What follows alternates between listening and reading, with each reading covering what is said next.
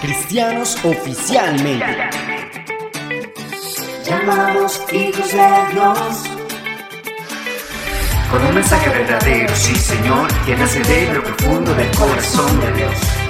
Cristianos. Oficialmente.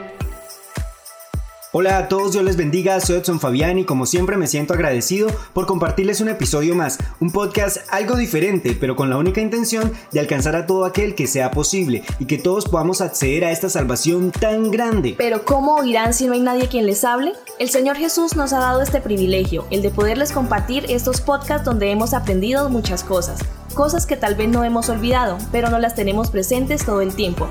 Hola, soy Carola Zárate, Dios les bendiga. Y el episodio de hoy se titula Dios es bueno. Así que comencemos. Decir que Dios es bueno es hablar de uno de los atributos más palpables que encontramos en Él, y a diario experimentamos esa bondad tan grande que Él tiene para con nosotros. Desde que amanece hasta que anochece, podemos ver lo bueno que es y disfrutar de sus bendiciones. Es muy fácil reconocer que Dios es bueno cuando todo nuestro alrededor marcha bien, cuando las finanzas, tus proyectos o planes salen a la perfección.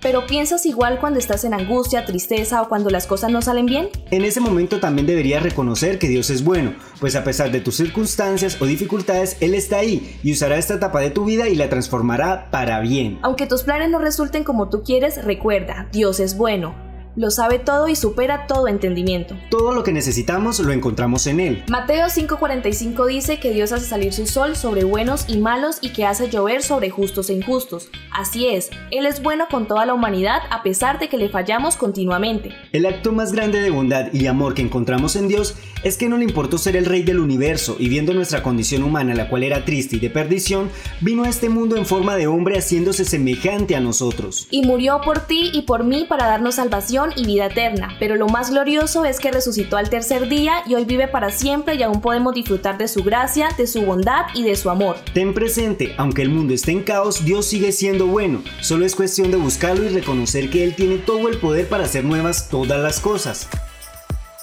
Recuerda que nos puedes encontrar en la plataforma de YouTube, también en Instagram y en Spotify como cristianos oficialmente. Comparte lo bueno, comparte al Señor Jesús. Hasta aquí nuestro episodio para el día de hoy. No olvides compartirlo y alcanzar a todo aquel que sea posible. Y nos vemos en una próxima ocasión. Cristianos Cristianos. Oficialmente.